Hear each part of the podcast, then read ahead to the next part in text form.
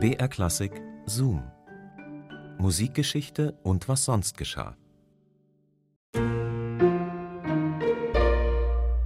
Wohngemeinschaften, WGs, sind für viele Menschen ein wunderbarer Ort des Zusammenlebens. Auch Musikerinnen und Musiker finden sich immer wieder zusammen für WGs, nicht nur weil es günstig ist, sondern auch weil sie diesen kreativen Austausch in dieser Wohngemeinschaft mögen. Aber erstmal hallo und herzlich willkommen zu unserem Podcast Zoom Musikgeschichte und was sonst geschah.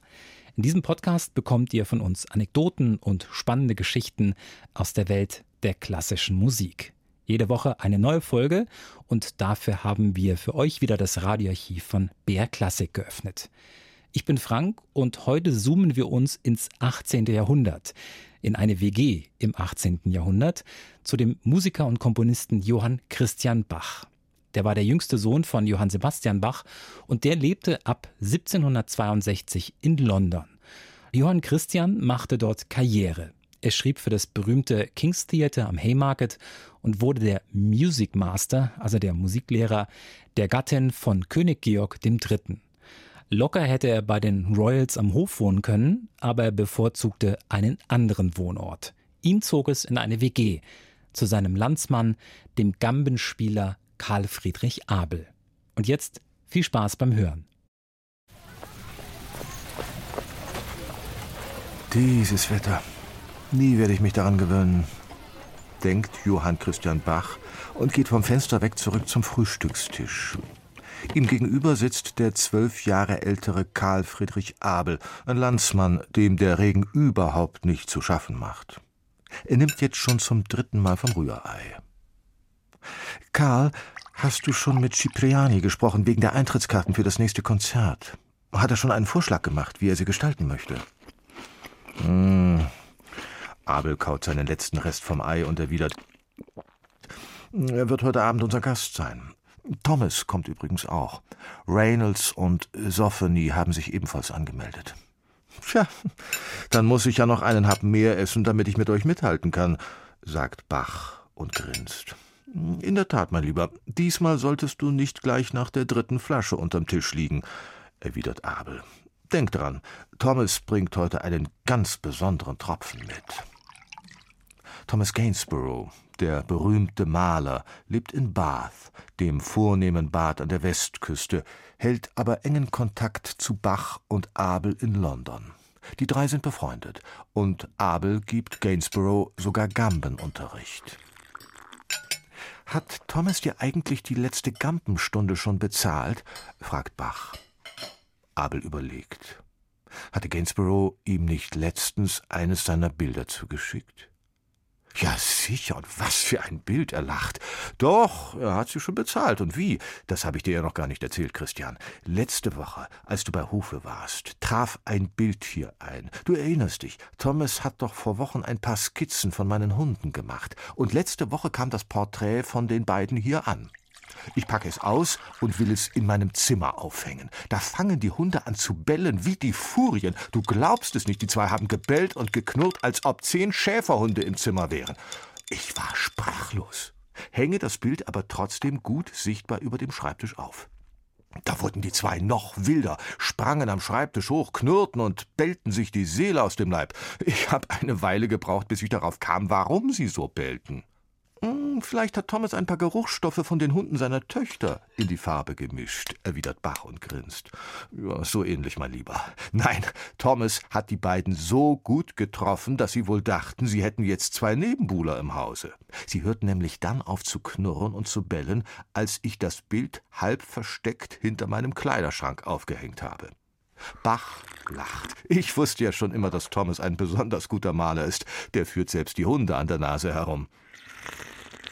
Hm, apropos, heute Abend kommt Thomas früher als die anderen. Du weißt, nach dem Überfall neulich scheut er sich spät abends noch zu fahren. Abel schaut auf zu Bach, dieser nickt. Als er und Gainsborough vor zwei Wochen gegen zehn Uhr abends mit der Kutsche von Richmond aus zurück nach London fuhren, wurden sie von Straßenräubern überfallen. Geld oder Uhr her, hatte einer der Gestalten geschrien. Bach musste seine goldene Uhr im Wert von 20 Pfund, seine drei Pfund teure Kette und ein Guinea abgeben. Und auch Gainsborough hatte seine Taschen leeren müssen. Keine schöne Erinnerung.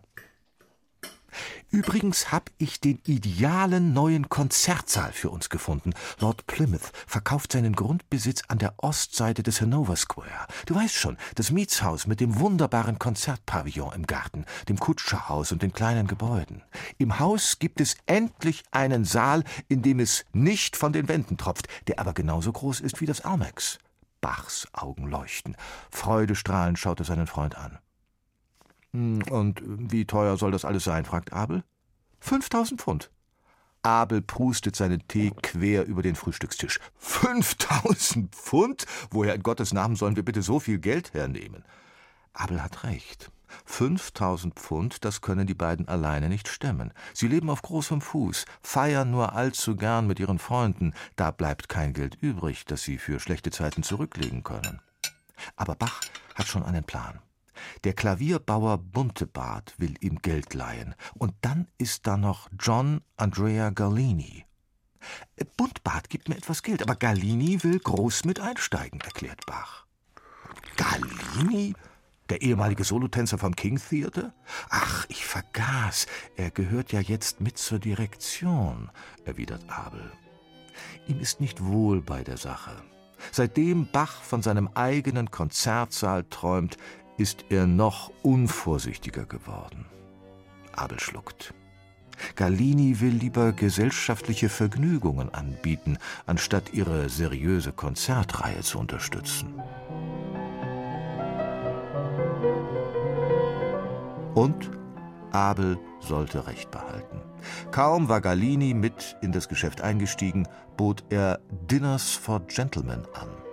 Die Leute strömten zu ihm. Die Bach-Abel-Konzertreihe lief immer schlechter. Gallini trennte sich nach nur zwei Konzertsaisons von ihnen.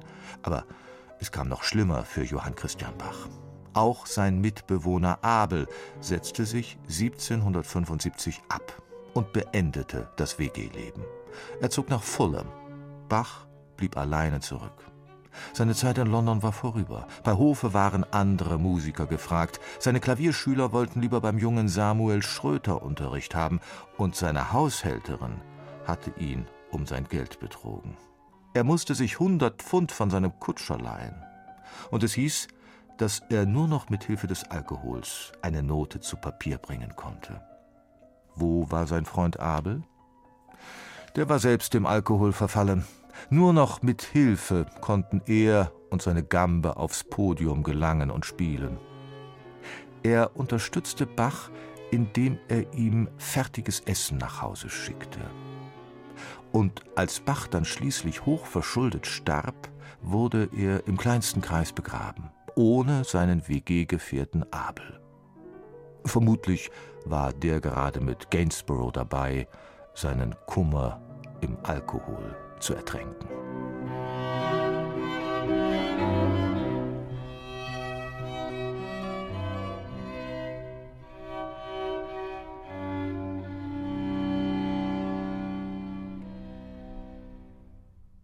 Das war eine Geschichte über den Musiker und Komponisten Johann Christian Bach und über sein WG-Leben in London mit dem Gampenspieler Karl Friedrich Abel.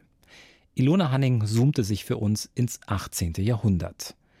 Zoom, Musikgeschichte und was sonst geschah, gibt's immer samstags neu in der ARD Audiothek und überall, wo es Podcasts gibt. Und wir freuen uns natürlich, wenn ihr uns ein Abo dalasst. Nächste Woche stellen wir euch den Komponisten John Dowland vor. O Dowland, unversehens raubst du meine Sinne. Die Saiten, die du zupfst, überwältigen mein Herz. So hingerissen wusste Thomas Campion über seinen Kollegen zu schwärmen.